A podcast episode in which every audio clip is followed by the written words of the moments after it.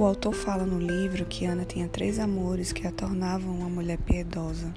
O primeiro era o amor pelo marido, o segundo era o amor pelo céu, e hoje abordaremos o amor pelo lar.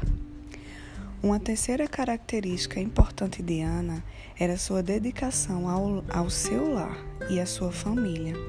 Temos prova disso desde o início através do seu amor por Eucana e da correspondência desse amor da parte dele. Vemos isso na maneira como ela se colocou acima da contenda e da briga fútil que Penina tentou semear de propósito dentro da sua própria casa, com a única intenção de lhe provocar. Observamos novamente isso, o desejo intenso de Ana de ser mãe. Vemos isso melhor no compromisso que ela tinha com o filho durante a infância dele. Quando Ana e Elcana voltaram para casa depois do encontro dela com Eli no tabernáculo, a Bíblia diz: Eucana teve relações com a sua mulher e o Senhor se lembrou dela. Assim, Ana engravidou e no devido tempo deu à luz um filho. 1, 19, 20. Ela o chamou de Samuel, mas não tem mas não se tem tanta certeza do significado desse nome. Alguns comentaristas sugerem que poderia significar nome de Deus e outros dizem ouvido por Deus. Em hebraico, o nome é bem parecido com Ismael, que significa Deus ouvirá. Qualquer que seja o significado real do nome, a essência do que significava para Ana é clara. Samuel era uma resposta viva de oração e uma recordação de que Deus tinha ouvido o que ela pediu, concedendo o desejo do seu coração. Ana se dedicou somente ao cuidado de Samuel nos primeiros anos que se seguiram. Quando chegou a ocasião de fazer a primeira viagem a Siló, depois do nascimento do bebê, ela planejou ficar em casa com Samuel até que ele fosse desmamado. Ela disse: Depois que o menino for desmamado, eu o levarei e o apresentarei ao Senhor, e ele morará ali para sempre. Versículo 22. Ana sabia que seu tempo com Samuel era curto.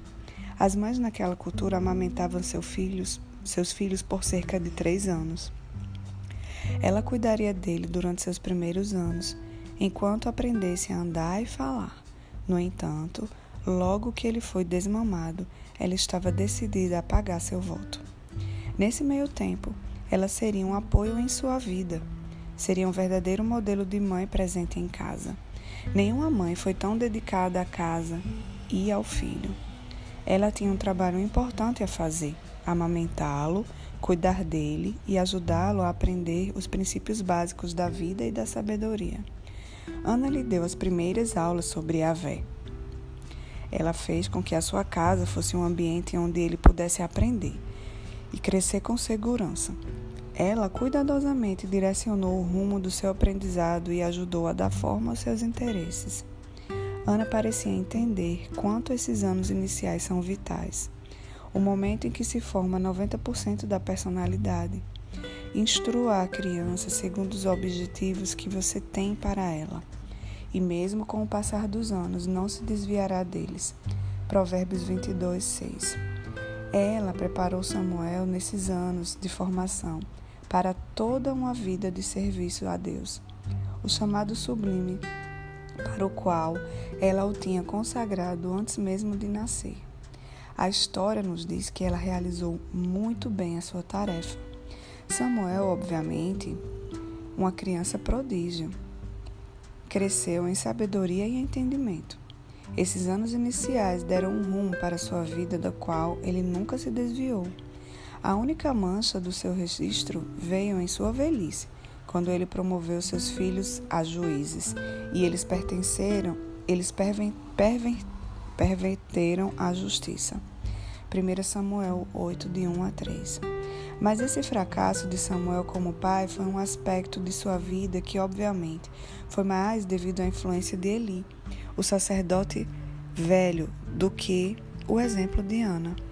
A dedicação de Ana à sua casa e à maternidade era exemplar em tudo. Sua devoção ao seu filho nesses anos iniciais faz da sua disposição final de entregar Samuel a uma vida de serviço no tabernáculo algo mais extraordinário ainda. Deve ter sido muito doloroso para ela deixá-lo partir em tão pouca idade. Na verdade, o tabernáculo passou a ser a sua escola fundamental e Eli foi o seu tutor. Mas parece que a influência de Ana sobre Samuel continuou sendo uma força orientadora bem maior que o fraco exemplo espiritual de Eli. Sem dúvida, Ana se aproximou de Samuel ao máximo que o acordo permitia. Ela e Eucana naturalmente teriam aumentado suas visitas a Siló por causa do amor intenso que ela tinha por Samuel. Parece seguro deduzir que eles provavelmente aumentavam a duração das visitas também. A Bíblia diz: Todos os anos sua mãe fazia uma pequena túnica e a levava para ele quando subia a Siló com o marido para oferecer o sacrifício anual. 1 Samuel 2,19 Repetimos que anual não significa só uma vez por ano. Isso se refere à regularidade e à fidelidade de suas visitas. Assim, Ana continuava a exercer uma influência materna forte sobre Samuel por todos os seus anos de formação. A Bíblia diz que Deus abençoou Ana com mais cinco filhos, três filhos e duas filhas. Versículo 21.